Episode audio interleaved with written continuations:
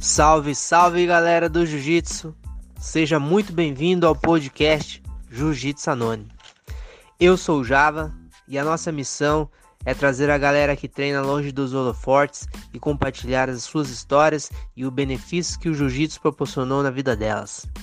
E hoje, o nosso convidado é o professor André Luiz Cândido da Silva. Talvez você não conheça por este nome, você conheça ele como Marola. Professor Marola, da Nova União, seja muito bem-vindo e muito obrigado por aceitar nosso convite e poder compartilhar sua história com a gente. E aí, Javali, tudo bem? Espero que esteja tudo bem. Então vamos lá, vamos começar, né? Começar esses áudios aí, essas perguntas. Gostei bastante das perguntas e vamos respondê-las para que todos saibam um pouco da minha história aí. Obrigado pelo convite, está sendo uma honra estar tá participando aí. Cara, é... me chamo André Marola, né? Na verdade, André Luiz Cândido da Silva. Marola é um apelido que eu recebi na minha infância, porque eu pegava onda. A família do meu pai morava em Copacabana e eu ficava ali na praia, sempre na beirinha. E aí na época a galera do jiu-jitsu sempre pegava onda e sempre me chamaram. Então esse apelido é muito antigo que eu tenho. Hoje eu sou faixa preta, né? Ano passado, 2020, eu, é, era para eu receber meu sexto grau, era porque ainda não tive contato com os meus mestres, né? O Wendel Alexander e o André Pederneiras, e na minha cabeça quem coloca grau em mim é meu mestre, sacou? E pratico jiu-jitsu desde os 5 anos de idade, né? Hoje estou com 48, 43 anos nessa batida aí. Graças a Deus meu pai me colocou no jiu-jitsu, né? E hoje eu sou da equipe Nova União entendeu?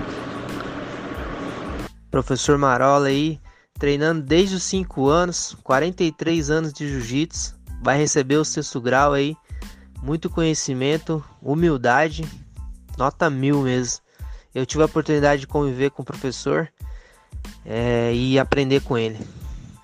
Espero aí final do ano estar tá naquela convenção da Nova União e poder ver ele recebendo esse sexto grau aí e aprender mais ainda. Professor, Conta pra galera aí o que, que é o jiu-jitsu na sua vida. Jiu-jitsu pra mim é tudo, né? Como eu falei, desde os 5 anos praticando, fui educado dentro do jiu-jitsu, não que eu tivesse família, ou pai ou mãe. Na verdade, eu tive mãe muito presente, meus pais são separados, mas minha mãe sempre presente me criou com jiu-jitsu. Nunca teve, eu tive pressão de ser campeão, mas sempre tive a pressão de arrumar o quarto, fazer dever, senão não ia pro jiu-jitsu. Eu gostava muito do jiu-jitsu, sacou? Então, jiu-jitsu é tudo na minha vida, é onde eu me alimento, é onde hoje eu tenho meus amigos, a maioria dos meus amigos praticam jiu-jitsu ou praticaram jiu-jitsu, né? E da onde eu tiro o sustento da minha família e tudo. Entendeu? Muito bacana e desde pequeno mesmo o jiu-jitsu fazendo parte da sua vida, né? Até então. Bacana mesmo. E quem que apresentou o jiu-jitsu pro senhor? Quem me apresentou o jiu-jitsu foi meu pai, né? Com 5 anos de idade, meu pai já treinava na no Carson Grace, sacou? Foi faixa azul, mas ele acreditou muito no jiu-jitsu como defesa pessoal, né? Então, na década de 80, foi quando eu entrei praticamente no jiu-jitsu. Comecei numa academia que eu não lembro o nome, com 5 anos de idade. Com 7 eu me mudei pro, pro, pro Riachuelo, né? E fui treinar com o mestre Walter até os 14. Aos 14 eu saí da academia dele e fui treinar com o mestre Wendel Alexander. E tô lá até hoje, desde a fundação da Nova União. Depois, devido à faculdade, eu comecei a treinar mais com o Dedé, porque eu comecei a trabalhar com o Dedé né, na academia, os treinos de competição era lá, então para mim ficou mais fácil tudo isso, entendeu? Eu acho que são poucas as pessoas dentro do jiu-jitsu que têm essa oportunidade treinar com seus mestres. O professor Marola teve a oportunidade e ainda tem de treinar com o mestre Dedé Pederneiras e com o mestre Wendel. Muito bom. E o senhor lembra como foi a primeira aula, professor Marola? Eu não consigo lembrar minha primeira aula, como eu falei, muito novo. É... O esporte sempre esteve associado à minha vida. Eu, com seis meses, meu pai já me botou na natação. Da natação, já fui fazer os cinco anos que eu me lembro jiu-jitsu. A única coisa que eu sou ruim pra caralho é futebol, meu irmão. Nossa, mãe do céu, sou ruim demais. Entendeu? E eu, graças a Deus, né, não tive a impressão que eu falo, eu, eu consegui passar por várias épocas do jiu-jitsu, né? Eu tive, passei pela época do pit boy, passei na época que ninguém sabia nem falar o nome jiu-jitsu, né? Nem sabia o que era, a gente falava que ah, é algo parecido com judô. E hoje esse boom, então eu consegui viver várias fases que o jiu-jitsu teve, estou muito feliz com isso. E professor Marola, assim, o senhor viveu várias fases e quando foi que o senhor percebeu e decidiu viver do jiu-jitsu? Cara, eu decidi muito novo. Na época eu deveria ter uns 16, 17 anos por aí. E eu queria viver isso, tanto que a minha ideia era com, quando eu acabasse o segundo grau eu parar de estudar. Quando eu acabei fui falar isso com o Del, e o Del, não, você vai ser meu primeiro aluno que vai ser formado, tudo. Você vai estudar, que não sei o quê. E eu não queria. E nisso o Del já tinha uma boa entrada com o Dedé, né? E era o início da nova união, mais ou menos. E aí eles arrumaram uma bolsa para mim na Gama Filho. Então eu fiz faculdade de Educação Física na Gama Filho. Fiz uma pós-graduação lá também, tudo como atleta da, da faculdade. Lutei pela Gama Filho e tudo. Entendeu? E com isso é, é, é, foi onde eu comecei mesmo a perceber que eu ia viver. E aí comecei a dar aula com 20 e poucos anos, faixa roxa ainda, e aí estou até hoje. E você imaginava que ia chegar onde está por causa do jiu-jitsu, professor Marola? Não imaginava, ser sincero com você, não imaginava. Eu sou um, um, cara que não vem de uma família rica, mas também nem de uma família pobre, uma classe média do, do Rio de Janeiro. É, acreditava que eu ia ter que trabalhar muito para conquistar as coisas, só que eu falo que Deus sempre me colocou as pessoas certas no, no meu caminho, né? E, por exemplo, Del e Dedé sempre acreditaram em mim e me mostraram outras coisas, né? É, quem me conheceu no passado, quem me conhece hoje em dia, vê as mudanças que eu tive e com essas mudanças foram abrindo muitas portas para mim e essas portas financeiramente foi só melhorando para mim. Então, eu não imaginava chegar onde eu estou hoje, mas soube aproveitar as oportunidades que a vida me deu que Deus colocou para mim. É, galera, mais um ensinamento aí do podcast. Aproveitar as oportunidades que aparecem na vida. Deus está agindo. Ficou aprendizado aí. Professor, vamos falar de competição que a gente sabe que o senhor gosta muito aí, representou, representou e representa a Nova União aí sempre que pode. Conta pra gente aí sua experiência na competição. A competição para mim sempre foi minha vida, né? Eu não consigo viver sem competição. Tanto que esse período de pandemia, se você me perguntar o que eu mais sinto falta é da competição, pô. Eu já lutei várias vezes sem treinar direito, meu irmão, mas fui lá, entendeu? E sempre gostei, eu gosto dessa adrenalina de você não saber o que vai acontecer. Eu gosto muito, principalmente quando eu vou treinar em outras academias tudo. Então eu gosto muito é, dessa experiência. A experiência de competição sempre foi positiva e tirei muita coisa para minha vida. E essa sensação de competição aí só quem entra no tatame na área de luta vai conseguir sentir. E é muito bom, galera. Quem ainda não experimentou, nós indicamos. Professor, aproveitando que a gente falou de competição, Conta pra gente aí a experiência de ser árbitro aí no Brasil e no mundo e também uma referência pra galera aí. Oitava pergunta. Cara, árbitro, eu arbitrei, comecei a arbitrar muito cedo. É até uma fase engraçada, quando eu comecei me botaram porque o jiu-jitsu tinha muita briga, ninguém queria brigar com árbitro, tudo. E eu era faixa roxa na época ainda, mas me botaram porque eu sabia brigar. E era o que eu sabia de jiu-jitsu, mas a explicação maior de quem me chamou foi que ah, se tiver briga, tu sabe brigar. E aí eu fui me aprofundando, fui me aperfeiçoando, arbitrei o primeiro mundial, arbitrei vários campeonatos. Depois tive uma parada, porque aí eu me dediquei 100% à minha equipe, ficar do lado de fora fazendo coach. E 2014, se eu não me engano, eu voltei a arbitrar no cenário, voltei exclusivamente para ser é, árbitro, né? Então a experiência é sempre boa, todo dia estou aprendendo, faço parte de um, de um grupo que está sempre pensando no jiu-jitsu, sempre em prol do jiu-jitsu. Eu acho que quem não sabe arbitragem vai competir já está perdendo, o cara tem que pelo menos ter uma noção básica entendeu?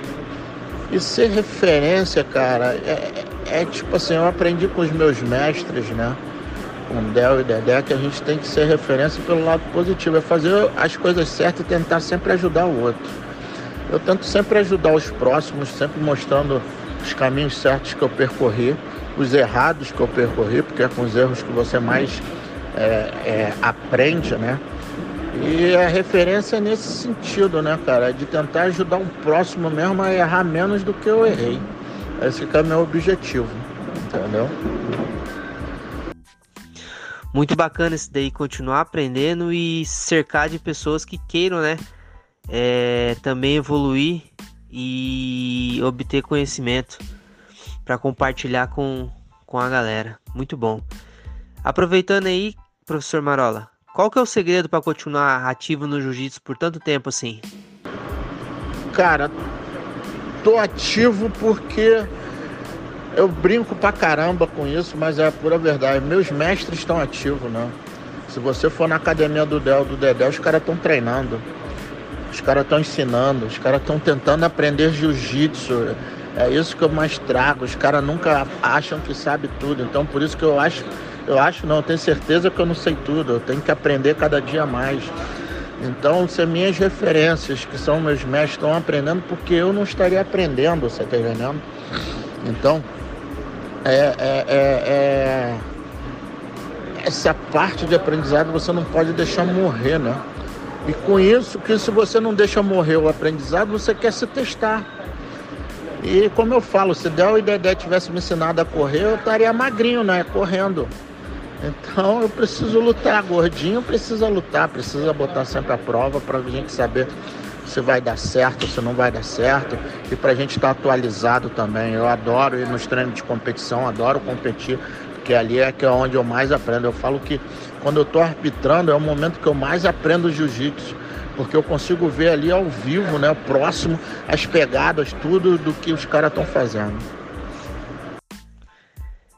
É isso aí, galera do Jiu-Jitsu. Estamos falando com André Luiz Cândido da Silva, André Marola. Um abraço aí para a galera da família André Marola e todos que estão acompanhando aí nosso bate-papo.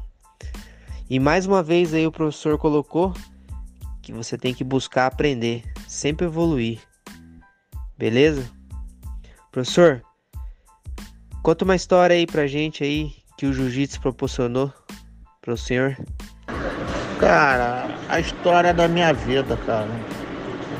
Eu tinha. Era pra eu ter morrido, peguei uma bactéria sinistra e quase morri. Entrei no hospital com 77 quilos, saí com 64 quilos. E não morri por causa do jiu-jitsu, minha vida de atleta. É, até então eu não bebia, fumar nunca fumei, mas não bebia. Hoje, depois de certa idade, como não bebo para. Bebo socialmente, né? mas hoje eu bebo, naquela época nem bebeu, bebia. Os amizades que a vida veio me trazendo, toda hora meus amigos me proporcionam muita coisa. Esse período de pandemia foi o momento que eu mais vi que eu tenho amigos, entendeu? Como é, as pessoas preocupadas com você. Então a história que eu quero compartilhar é essa, é a amizade que o jiu-jitsu nos traz, sabe? Amizades verdadeiras. Porque o jiu-jitsu não tem isso, né? Quando bate na mão, tu vai brigar com o cara, vai lutar, vai tentar estrangular ele, finalizar ele, vai tentar fazer a mesma coisa com você e quando acabar você se abraça. Então é uma amizade verdadeira, né? Forjada no campo de batalha, né? Então você sabe muito bem quem é quem e os amigos que o jiu-jitsu te deu, né? E graças a Deus eu tenho mais amigos do que inimigos. A saúde com a prática do esporte aí, superando aí uma doença, né? Muito bom ouvir isso daí, professor Marola. Aproveitando aí, deixa uma mensagem para a galera que treina e para quem não treina ainda, que quer conhecer o jiu-jitsu. Cara, um, primeira mensagem. Tenta descobrir quem é seu professor, cara. Felizmente o jiu-jitsu está na moda e tem muito, muitos charlatões por aí. Tenta aí na, procurar a federação, história do seu professor, história da academia. Tu descobriu isso tudo, é, agora segue os ensinamentos dele, aprende o máximo que você puder. Tenta ir em outros lugares, aprender mais ainda. Isso foi uma coisa que na minha história me marcou muito. Eu consegui ir treinar no Della Riva, eu fui treinar em vários outros lugares e nunca fui proibido de ir treinar. Você está entendendo? Pelos meus mestres. E isso só me trouxe um crescimento muito grande nesse aprendizado de jiu-jitsu. Não pense que você sabe tudo. Jiu-jitsu é o único esporte, ao meu ver, que a mesma posição pode ser feita de mil maneiras diferentes, porque depende de quem esteja fazendo. Então no jiu-jitsu não existe nada de errado. É eu que não consigo fazer daquela maneira, porque falta alguma aptidão, flexibilidade ou até conhecimento da técnica. Entendeu? Procure aprender o máximo e adequar isso para você. O jiu-jitsu é, é, é, muito maleável. Você consegue trazer o jiu-jitsu para sua realidade de consciência corporal, de flexibilidade, de aprendizagem. Então, corre atrás disso, irmão. Corre atrás disso e acredita e sempre vai aprendendo. E, cara, YouTube ensina, mas não é tudo, tá? Deixa 10% do YouTube te ensinar e 90% aprende. Aprende com quem está te ensinando. Salve galera! Estamos chegando ao fim de mais um episódio do Jiu-Jitsu dos Anônimos com o professor André Marola, que foi muito receptivo aí, apoiou a ideia e respondeu a gente compartilhando aí sua história e os seus ensinamentos na prática do jiu-jitsu e na vida. Professor, muito obrigado aí por me receber, por apoiar e compartilhar com a gente a sua história. Se despede da galera aí, deixando suas redes sociais onde a gente pode te encontrar e acompanhar o seu trabalho. Um grande abraço, professor Marola. Galera, minha rede social é Instagram, hoje é o que eu mais uso, André underline Marola. É, vocês podem me seguir, eu posto tudo lá. Esse final de semana agora, dia 29 e 30, vou estar fazendo um seminário também. Um seminário de exposição e outra é uma atualização das regras, né? Qualquer coisa que vocês precisarem, pode me chamar lá no Instagram, me procurarem, entendeu? Vai ser um prazer trocar informações com vocês. Mais uma vez, Javali, obrigado aí pelo convite, tamo juntão. Mais uma vez eu que agradeço, professor Marola, pela disponibilidade e compartilhando seu conhecimento, sua história com a gente. Pessoal, o professor também está aí fazendo um seminário final de semana. Dá tempo ainda de se inscrever. Só chegar lá no Instagram dele ou no Família André Marola também tem lá a postagem. Beleza? Vocês podem adquirir a entrada aí no, no seminário do professor que vai ter muita informação, muito conhecimento aí para compartilhar com todo mundo. Muito obrigado pela companhia. Chegamos ao final de mais um podcast Jiu-Jitsu dos Anônimos. Se você gostou da ideia, compartilhe com os amigos, mande para o máximo de gente que você puder. Vamos divulgar histórias e motivações que trazem a galera para o nosso esporte, para a nossa arte marcial. Os treine sempre para se sentir bem e relaxar. Um abraço.